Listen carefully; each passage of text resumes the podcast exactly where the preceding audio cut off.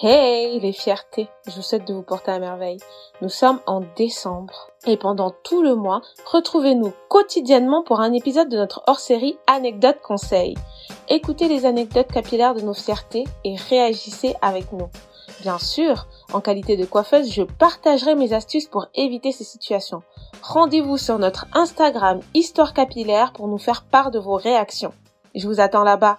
Bonne écoute Hey les fiertés je vous souhaite de vous porter à merveille. Aujourd'hui, on se retrouve pour une anecdote audio. C'est l'extrait de l'épisode 7 avec Harry Swat. L'anecdote est tellement rigolote que on se sentait obligé, elle et moi, de, de vous la refaire écouter et de rigoler avec nous à nouveau. Si vous n'avez pas encore entendu cet épisode, écoutez-le à la suite de celui-là parce qu'il est vraiment top. Il vaut le détour. Je vous laisse avec l'audio. Bonne écoute. Alors, euh, est-ce que tu veux nous raconter euh, une anecdote en lien avec euh, tes cheveux? Bah, il y a une période où j'ai tellement massacré mes cheveux avec les colorations, les défrisages. Une fois, je me suis défrisé les cheveux, puis coloré les cheveux à la suite. Hein. Et après, j'ai fait des tresses. Je me suis levée un matin, j'ai fait quatre trous sur la tête. C'est-à-dire que la, la, mèche, elle est partie avec les cheveux. J'avais quatre trous sur la tête. Ça m'a vraiment traumatisée. Imagine. Je me demande si c'est pas là où j'ai arrêté euh, les colorations et les défrisages. Je sais pas. Tu m'étonnes parce que c'est traumatisant. Hein. D'ailleurs, je raconte euh, dans l'épisode 5 du podcast le processus, euh, enfin ce que subissent les cheveux quand on les lisse. Là, du coup, c'est la même chose quand on les décolore. Donc là, Aristote, elle les a lissés. Elle les a lissés, ça veut dire elle les a dénaturés une première fois. Après, elle les a décolorés. Ça veut dire elle les a dénaturés une deuxième fois. Déjà là, ils sont fébriles. Hein. Là, ils se disent oh, oh, oh, oh, oh, oh pas trop. Et à la suite de ça, elle a émis une traction dessus.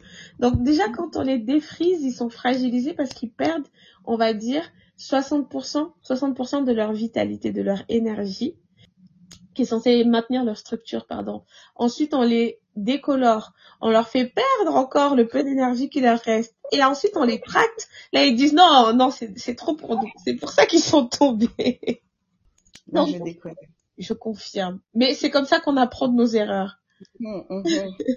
Mais en tout cas, quand vous faites ce genre de choses, décoloration, enfin, défrisage, décoloration, faut vraiment le faire chez des professionnels, n'hésitez pas, parce que souvent on se dit, euh, oui, pourquoi est-ce que je vais le faire chez un professionnel, il va pas le faire mieux que moi, etc.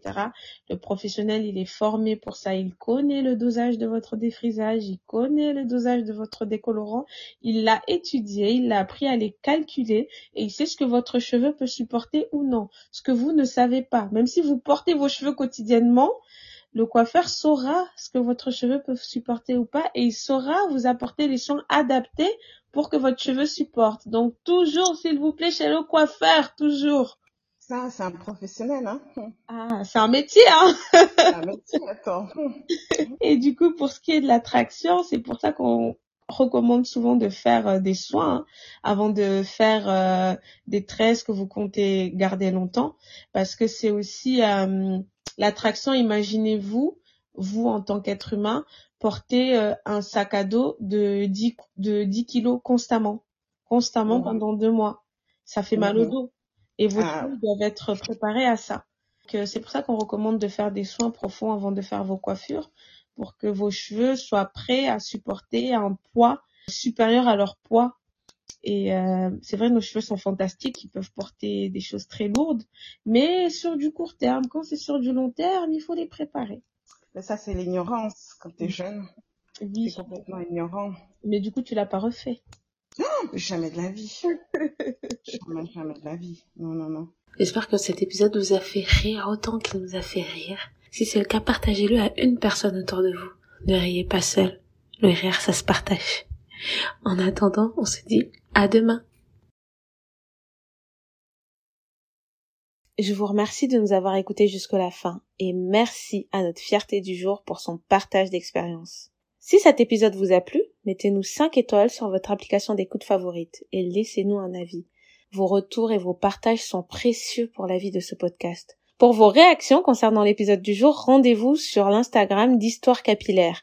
Pour plus de conseils coiffure, le compte Nassius Air est une mine d'or. Et pour recevoir votre surprise pour les fêtes de fin d'année, inscrivez-vous à la newsletter d'Histoire Capillaire. Tous les liens seront dans la description de l'épisode.